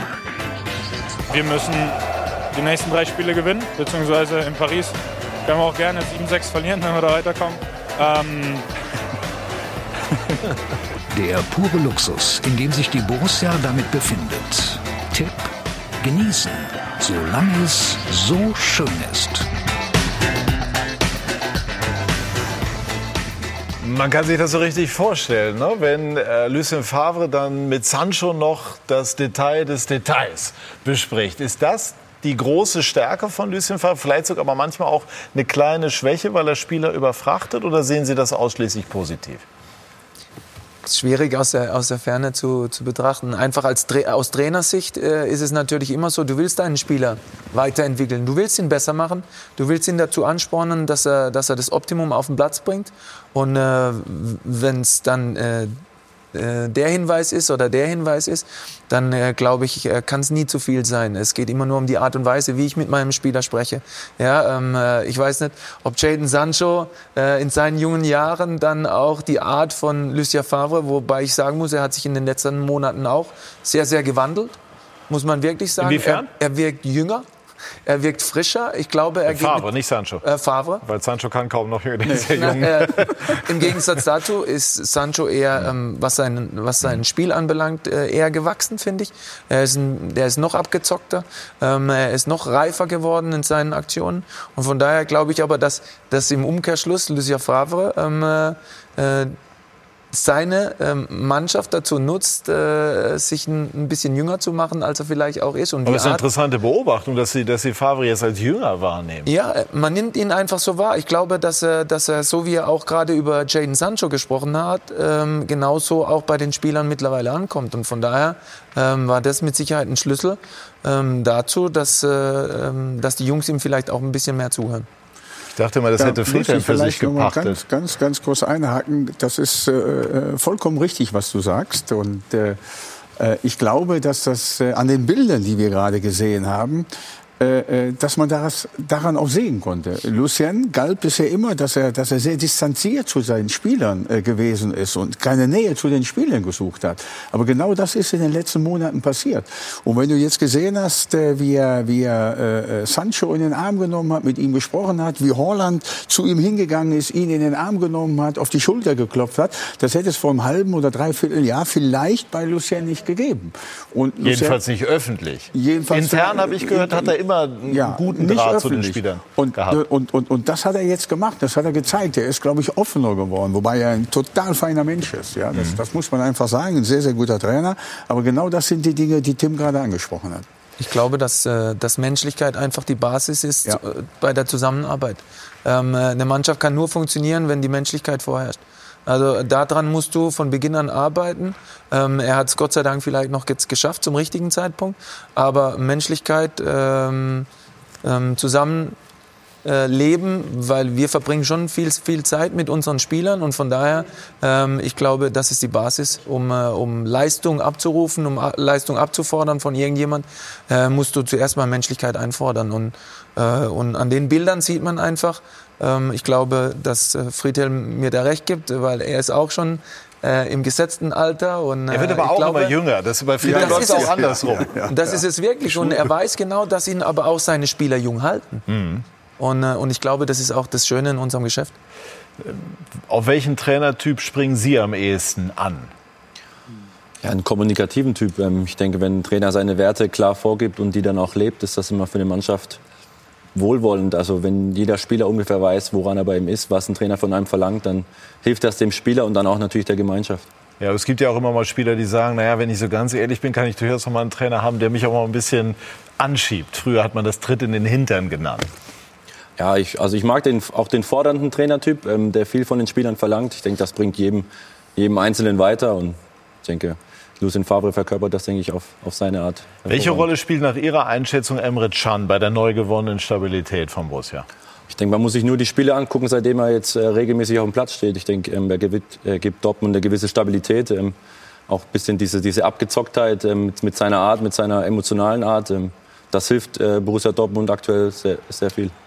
Ich glaube, gestern bei dem Spiel hat zwei Minuten, zwei Minuten 30 gedauert, bis Emre Can zum ersten Mal sich mit der halben Gladbacher Mannschaft und dem Schiedsrichter angelegt hat und gleich mal immer so doof, das zu formulieren, aber ein Zeichen gesetzt hat. Und ja, mir kommt er manchmal vor wie. Der was- Zeichensetzer war immer Stefan Effenberg. Ja, was, Der was Effenberg bei den. Bayern war, äh, das ist Can im Moment bei Dortmund. Also es muss nicht immer der feine Trick oder was auch immer sein. Es kann auch mal die Grätsche oder Mats Hummels hat es ja auch angesprochen. Sein. Entschuldigung, du bist. Äh, Mats Hummels hat es ja auch angesprochen. Sie haben jetzt mittlerweile die Balance einfach Mhm. äh, zwischen Künstlern und zwischen Arbeitern. Und ich glaube, ähm, äh, dass das momentan wirklich so der Schlüssel ist. Und Emre Can, ähm, der immer so ein bisschen als äh, Luftikus dann auch verschrien wurde, momentan äh, perfekt in der Führungsrolle mit Witzel da im Mittelfeld. Einfach, äh, die regieren das Ganze und nehmen den ganzen Laden in, der, in die Hand und haben dann vorne natürlich ihr, ihr Tempo und ihren Spielwitz. Und Ihren und, Haaland. Und ihren Haaland. Der Junge ist. äh, Macht der ist alles anders? Nee, der, der hat einfach ein Gespür für die Situation. Ähm, äh, der überlegt nicht lange. Ähm, äh, die Tore, die er gegen Paris gemacht hat, der geht, äh, ob das der linke oder der rechte Fuß ist, der geht einfach rein und, und, und knallt die Dinger rein. Und, und das hat ihnen auch so ein bisschen gefehlt. Die haben immer so ein, so ein bisschen hängenden Stürmer gehabt, ob das Mario Götze war oder äh, Alcacer. Ähm, äh, und mit Haaland haben sie einen richtigen Stürmer und das hat ihnen auch gefehlt vorne. Ja, absolut. Ich kann dem nur äh, äh, zustimmen. Also das hat Borussia Dortmund in den letzten Jahren gefehlt, einen Stürmer zu haben, der, der robust ist, äh, der groß ist, äh, der zielstrebig ist, der sofort den Abschluss sucht. Und äh das war eine Top-Verpflichtung im, äh, im Winter. Und jung. Und jung. Der wird auch noch jünger. Ne? Also die werden in Dortmund alle im Moment äh, jünger. Gerade dann, wenn sie jetzt sich äh, auch am Mittwoch tatsächlich durchsetzen sollten im Rückspiel in Paris. Man weiß auch da nicht mit Zuschauern oder nicht. Im Moment heißt es auch dort, ähm, man versucht es, wobei das Spiel von Paris Saint-Germain in Straßburg aufgrund des Coronavirus abgesagt worden ist. Also äh, da muss man im Grunde genommen im Moment tatsächlich von Tag zu Tag denken. Aber sportlich betrachtet hat Borussia Dortmund eine ordentliche Ausgangsposition durch das 2 zu 1 nicht perfekt, weil Auswärtstor von Paris, aber ordentlich eben doch. Gehen die durch? Ich hoffe es natürlich. Ähm, Borussia Dortmund hat im Hinspiel hervorragend gespielt gegen Paris. Und allein für den deutschen Fußball hoffe ich, dass wir Paris ähm, aus, ähm, aus der Champions League werfen können. Und es wäre für jeden Dortmunder und für ganz Fußball Deutschland wäre das natürlich toll, wenn Dortmund da weiterkommt. Ja, werden wir auch noch mal die, die äh, Tore sehen aus dem Hinspiel. Ähm, Tim, wie sehr äh, hängt jetzt auch Thomas Tuchel, der Trainer von Paris, von der Laune seiner Stars ab? Ist mit Sicherheit ein, ein, ein wichtiger Aspekt. Kann ich. Ja, ja ist mit Sicherheit ein wichtiger. Wir sehen Haaland, er bestätigt das, was sie eben gesagt hat. Er weiß, wo das Tor steht. Er denkt da nicht viel nach und er verfügt dann eben einfach auch über die Mittel, ähm, das dann umzusetzen. Ne? Also hier beispielsweise dieser kernige Schuss, vorher klassisches Mittelstürmertor. Mhm. Also das Repertoire ist äh, groß, er hat auch die nötige Tiefe. Das ist bei, bei Favre ganz wichtig und auch die technischen Fähigkeiten. Ähm, denn äh, Favre will schon einen, einen Stürmer, der dann auch in der Lage ist, Angriffe zu veredeln und mitzugestalten. Also Aber, Thomas Tuchel ja. ist ein, ein herausragender Trainer. Ja, muss man, muss man so sagen. Aber natürlich, wenn du so zwei äh, Weltstars in der Mannschaft hast, mit Mbappé und mit, mit Neymar, bist du schon ein Stück weit abhängig von ihnen und von ihren Launen. Ähm, äh, ob sie dann äh, gerade an dem Tag mal Lust haben oder nicht. Äh, wenn sie Lust haben, dann äh, bekommt Dortmund mit Sicherheit etwas Probleme. Aber ich muss sagen, der, der deutsche Fußball ist, ist momentan äh, richtig gut. Wir, wir gucken alle über die Grenzen hinaus, immer nach England oder nach Frankreich, aber der deutsche Fußball ist, ist momentan ähm, wirklich wieder ganz oben. Gerade was, was dann äh, die Dortmunder spielen oder die Bayern spielen. Aber bleiben wir kurz bei Tuchel und bei diesen beiden Stars. Man sollte ja jetzt eigentlich annehmen, also wenn die jetzt nicht im Champions League Achtelfinale Lust haben, wann denn dann? Die Frage stellt sich, ja. Aber ähm, du bist natürlich abhängig ähm, von deinen Spielern. Und äh, du bist äh, als Trainer dann gefragt, ähm, sie zu regulieren und, und sie dazu anzuspornen, dann in dem Moment auch äh, 100% Leistung zu geben. Aber manchmal ähm, steckst du da nicht drin. Muss das nicht gerade einem wie Thomas Tuchel, der eigentlich sehr auf Disziplin und solche Dinge achtet, sehr, sehr schwer fallen? Weil er im Grunde aber weiß, er kann gegen die beiden nur verlieren. In dem Fall ist das, glaube ich, so. In dem Fall ist das, glaube ich, so. Ich glaube, dass äh, insgesamt gesehen äh, die Trainer schon äh, äh, bestimmen, was in, innerhalb einer Mannschaft passiert und so weiter. Aber bei den beiden ist das wirklich sehr, sehr schwierig. Ja, mhm. Da ist man wirklich von abhängig, äh, äh, haben die Lust, haben die Laune. Und das ist ja richtig gesagt, wenn man im Champions League-Finale nicht äh, Lust und Laune hat. Achtelfinale. Äh, im, Im Achtelfinale ja. dann auch noch. Und, und da kommt es vielleicht auch auf die Dortmunder Spieler an, von, vom ersten Moment an wirklich dagegen zu halten, sie wirklich in die Zweikämpfe äh, zu verwickeln, sie wirklich dann auch mal äh, im richtigen Moment äh, in den Zweikampf so verwickeln, dass vielleicht auch mal wehtut, ohne dass man jetzt äh, auffordert, äh, äh, wirklich faul zu spielen oder so. Und wenn man das schafft und darüber hinaus die Offensivqualitäten ausnutzt, Dortmund ist immer in der Lage, ein Tor zu erzielen, dann bin ich davon überzeugt, dass Dortmund weiterkommt. Ja, Sie können diese Partie bei uns, bei Sky verfolgen. Äh, das wird mit Sicherheit sehr, sehr interessant, aufregend, hoffentlich erfolgreich für Borussia Dortmund und RB Leipzig bereits am Dienstag dann gegen Tottenham im Einsatz mit dem 1 zu 0 aus dem Hinspiel ausgestattet. Also mit einer sehr, sehr guten Möglichkeit, dann ins Achtelfinale auch einzuziehen. Abschließend wird viel immer kolportiert, wenn Tuchel erneut scheitern sollte im Achtelfinale, ist in der Vorsaison auch äh, passiert. Wäre es das dann für ihn? Glauben Sie es auch? Und wäre er auch, wenn er ausscheiden sollte oder gerade wenn er ausscheiden sollte, ein möglicher Kandidat doch für die Bayern? Also ich glaube, wenn er wieder im Achtelfinale scheitern würde und vor allem jetzt in Anführungsstrichen nur gegen Borussia Dortmund, also klar ist Dortmund eine super Mannschaft, aber hat jetzt nicht den Namen wie wenn sie gegen Manchester City oder Real Madrid ausscheiden, dann glaube ich, kann er in der Meisterschaft und im Pokal machen, was er will. Dann ist es sehr eng für ihn. Mhm. Und wenn wir jetzt auf die Bayern schauen, gilt das Gleiche wie vorher. Flick wird mit keinem anderen Verein als erstes reden und die Bayern werden als erstes mit Flick reden. Und für die Bayern dann noch schwer zu verkaufen, wenn sie Tuchel holen wollen würden. Also natürlich ist Karl-Heinz Rummenigge ein Fan von ihm oder hätte ihn damals schon gern geholt, aber mhm. Du holst dann einen Gegner, der im Achtelfinale gescheitert ist, entlassen wurde, lässt sich auch für den FC Bayern schlecht verkaufen. Ja, Lothar Matthäus hat in äh, der Sky-Kolumne gesagt, wenn er ausscheiden sollte, dann wären, so glaubt er, die Tage von Thomas Tuchel in Paris gezählt. Und ich glaube, das ist keine allzu kühne Prognose, sondern äh, da werden sich vermutlich viele anschließen. Also spannende Spiele in der Champions League. Spannend geht es auch zu im Kampf gegen den Abstieg. Können Sie uns erklären, warum Werder Bremen trotz der Qualität, die man dieser Mannschaft immer wieder attestiert, ob das wirklich so ist, darüber kann man geteilter Meinung sein, aber eben dennoch ähm, es nicht schafft, wirklich da unten rauszukommen? Auch gestern eine 2 zu 0 Führung in Berlin nicht verwertet zum Sieg? Also ich glaube, dass, äh, wenn mich nicht alles täuscht, haben sie schon 21 Punkte verspielt nach, nach, voran, nach vorangegangener Führung. Von daher ähm, es ist schwierig aus der Ferne zu betrachten. Äh, was einfach für den Verein spricht, ist, dass sie zum Trainer halten. Weil ich glaube, dass äh, Florian Kohfeldt ein, herausragender Trainer ist, ein sehr guter Trainer ist und der auch zu Bremen passt, weil er, weil er die ganze ähm, ähm, äh, Vereinskultur mit, miterlebt hat, schon, schon in der Jugend da auch tätig war als Amateurtrainer. Ähm, das spricht für die, der Zusammenhalt zwischen, zwischen Führung und zwischen Trainer, ähm, dass sie ihm die Stange halten, wie lange auch immer.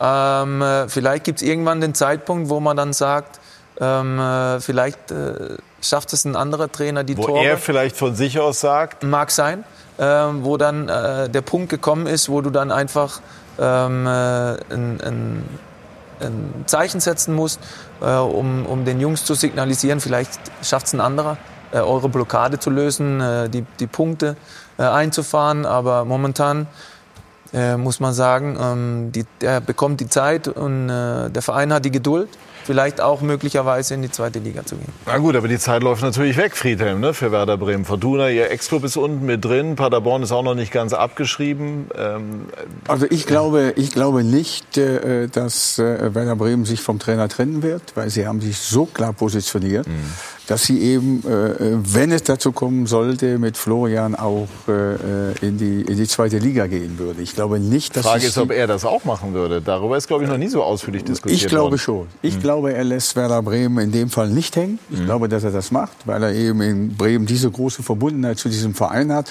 Und wenn es passieren sollte, wird Bremen auch sofort wieder aufsteigen äh, äh mhm. würde und, und, und, auch will. Das ist doch ganz klar.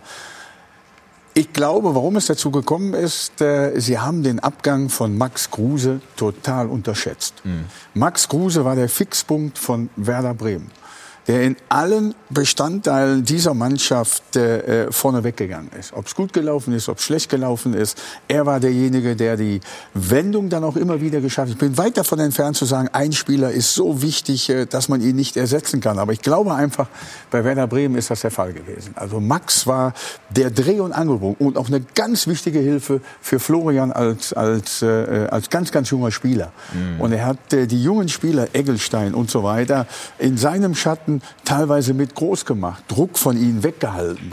Und äh, das haben die Bremer total unterschätzt. Und ich glaube, die Folge davon ist, dass sie in der Tat jetzt so lange um den Klassen Frank Baumann hat sich gestern im Sportstudio geäußert. Da hat er sinngemäß gesagt, also ähm, eine Erfahrung sei gewesen in den letzten Jahren, dass es nicht immer sinnvoll Garantien auszusprechen. Also er hat so ein bisschen auf diese Frage jetzt mit ihm in die zweite Liga, das hat er so, so ein bisschen äh, so ganz sanft äh, umkreist, umschifft, weil er sich, glaube ich, da nicht hundertprozentig ähm, festlegen wollte. Äh, mal zugespitzt gefragt, glauben Sie, Tobias, dass Kofeld auch dann noch Trainer wäre, wenn er das nicht immer, wenn er nicht Niederlagen auch so sehr gut rhetorisch äh, erklären könnte? Ich glaube, er kommt einfach gut an in Bremen und das passt so, wie es ist. Und die Mannschaft, also Frank Baumann würde es mitbekommen, wenn äh, Frank Kofeld, äh, wenn, wenn Florian die, Kofeld, ja. Kofeld die Mannschaft verlieren würde. Also Mhm. ich glaube, es liegt nicht nur an seinen rhetorischen Fähigkeiten, aber zum Thema unterschätzt wollte ich noch sagen, ich kann mich erinnern, ich glaube, es war der fünfte oder sechste Spieltag gespielt bei Ich will damit also ganz kurz nicht falsch verstehen. Ich will nicht sagen, dass er, dass er, dass ich will ihn nicht auf diese Fähigkeiten reduzieren. Ich glaube auch, dass er ein sehr guter Trainer ist. Aber es kommt eben dazu. Dass Er kann sich sehr gut artikulieren. Und andere Frage, wären bei diesem Punktestand, das muss man auch ganz klar sagen, auch seine Vorgänger wie Skripnik beispielsweise schon in die Wüste geschickt worden. Aber ich glaube, auch wenn Skripnik entlassen wurde, Bremen ist da ein anderer Standort als viele Mhm. andere in der Bundesliga. Nicht ganz wie Freiburg, aber es geht schon in die Richtung. Und mit Kofeld, das passt irgendwie. Man hat das Gefühl, es passt, obwohl sie auf Platz 17 stehen. Und Thema unterschätzt, nach fünften, sechsten Spieltag hat, glaube ich, Moisander gesagt, unsere Qualität ist zu groß, dass wir mit dem Abstiegskampf Mhm. zu tun haben.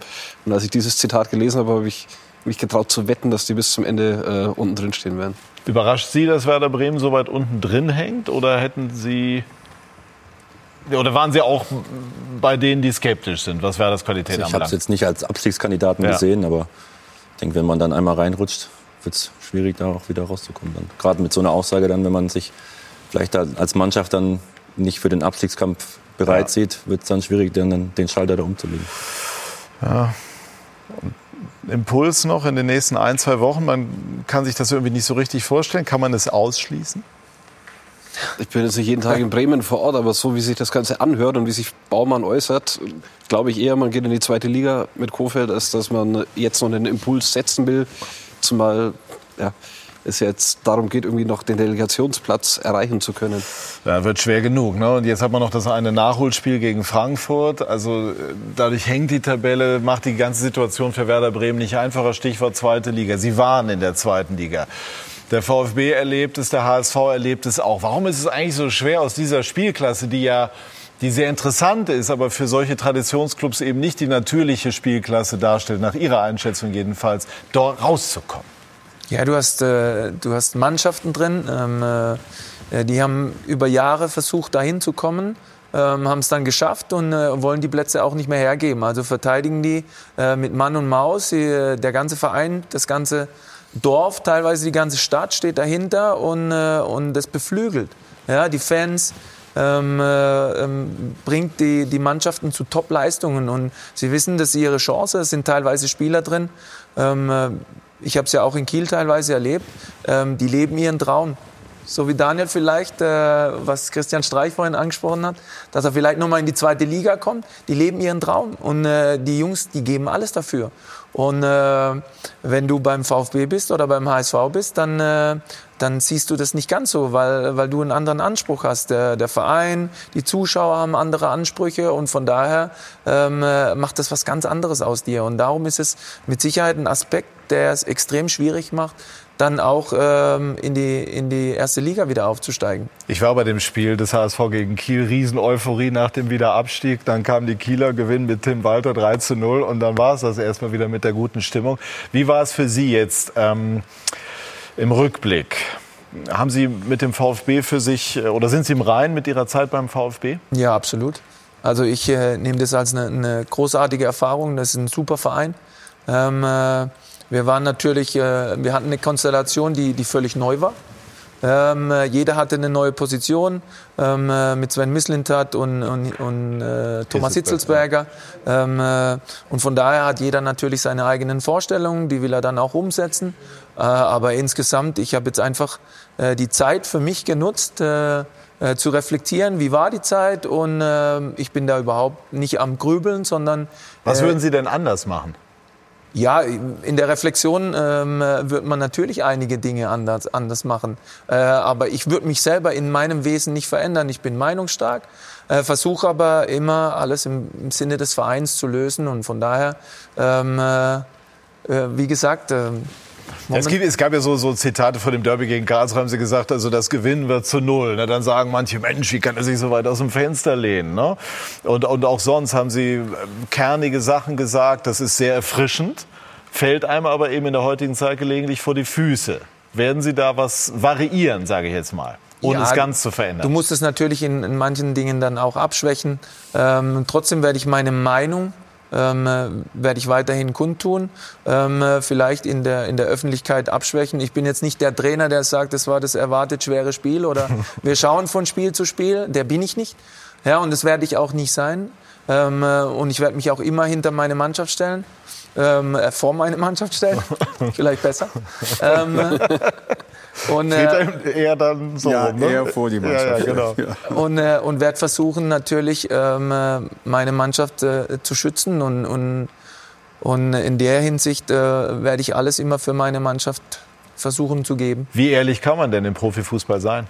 Ja, ich glaube, Tobias Altscheffel hat mich das im, im, Interview auch bei der Sportbild schon gefragt. Also ist äh, mit Sicherheit schwierig. Ähm, ich glaube, dass man mit äh, etwas Diplomatie ähm, im Fußballbusiness weiterkommt. Ist das so? Ich meine, das ist ja schon mal ein guter Ansatz, dass er das gelernt hat in Stuttgart, dass man mit Diplomatie im Fußball schon ein Stück weiter. Aber ich finde manchmal weniger Diplomatie ganz spannend. Da weiß man, woran man ist. Klartext bedeutet ja, dass man auch weiß, äh, was los ist. Ja, auch, auch, auch das gehört dazu. Du musst eine gute Mischung finden. Mhm. Du musst eine gute Mischung finden zwischen Klartext und Diplomatie. Äh, was aber eben ganz, ganz wichtig ist äh, für einen Trainer, und äh, das hat er jetzt gerade ja auch gesagt, du musst einfach deine Mannschaft mitnehmen. Das ist ganz, ganz wichtig. Und deine Mannschaft nimmst du im besten Fall immer dann mit, wenn du in schweren Zeiten dich dann auch vor die Mannschaft stellst und nicht irgendwelche Entschuldigungen bei der Mannschaft suchst oder sonst irgendwas. Das ist ganz, ganz wichtig. Und das ist das, was man als Trainer wirklich machen sollte.